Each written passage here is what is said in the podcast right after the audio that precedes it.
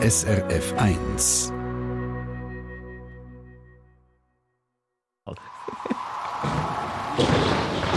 SRF 1 Wetterfrage. Ja, wir haben den 9.9., sprich sind schon schwer im September, aber eben von den Temperaturen her könnte man meinen, es sei noch August. Sehr warm für die Jahreszeit samt neuen Temperaturrekord.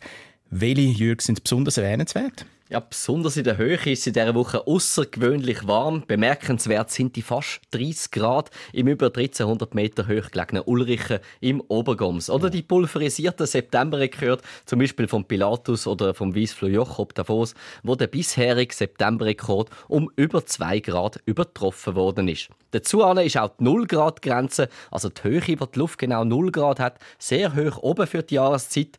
Im August hat die 0 Grad Grenze während der Hitzewelle äh, schon einen Rekord erreicht. Es war so hoch oben gewesen, wie nie seit Messbeginn. Bis auf fast 5300 Meter oben sind Temperaturen über 0 Grad gemessen worden. Das war also der erste Platz der höchsten 0 Grad Grenze gewesen, am 21. August 2023. Der zweite Platz ist in dieser Woche gemessen worden mit etwa 5250 Meter über Meer.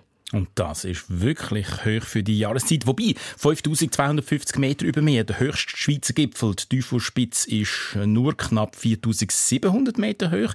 Bei welcher Wetterstation haben denn den Wert gemessen? Ja, nicht bei einer typischen Wetterstation ist die Nullgrad gemessen, äh, gemessen worden, sondern mit einem sogenannten Wetterballon. Solche Wetterballon lässt Meteo Schweiz jeden Tag zweimal in die Luft aufsteigen, einen nach Mitternacht, den anderen jeweils nach dem Mittag und meistens funktioniert das vollautomatisiert von ihrem Standort am Militärflugplatz im wattländischen Bayern.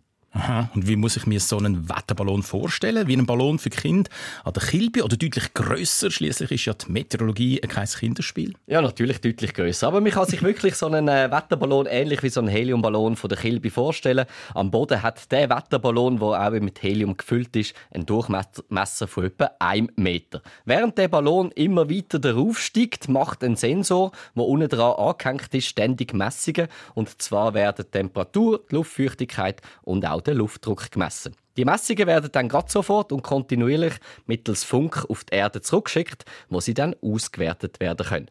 Weil der Luftdruck mit der Höhe, wo der Ballon immer mehr draufsteigt, sich äh, weil der Luftdruck abnimmt, dehnt sich der Wetterballon immer mehr aus. Er wird also immer größer und wenn die Hülle so groß ist, so etwa 10 bis 15-fach ausdehnt hat, also ein Durchmesser von etwa 12 Meter, dann platzt der Wetterballon, die elastische Hülle von dem Ballon und er geht aber mit, mit der Messsonde zusammen am Boden zurück, abbremst durch einen Fallschirm.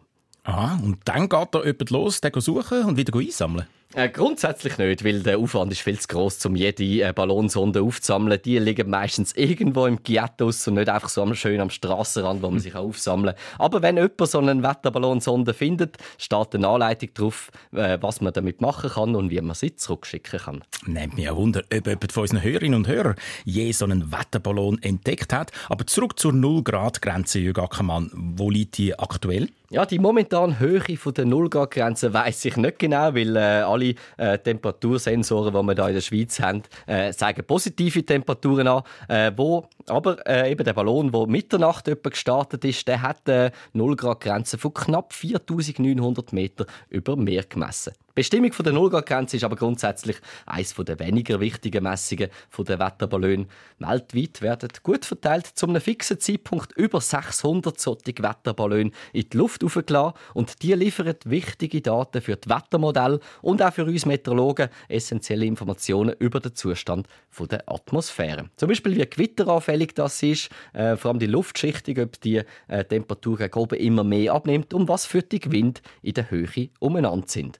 Messungen am Boden sind gut und wichtig und braucht es wirklich auch viel, aber das Wetter findet in der Atmosphäre statt, wo dreidimensional ist und darum sind wir für genaue Wetterprognosen weiterhin auf viele Wetterballone angewiesen, die täglich den Zustand der Luft über uns messen. Und die Luft dort oben ist ausgesprochen warm in dem Saugust. Vielen Dank, Jürg Ackermann. Eine Sendung von SRF1. Mehr Informationen und Podcasts auf srf1.ch.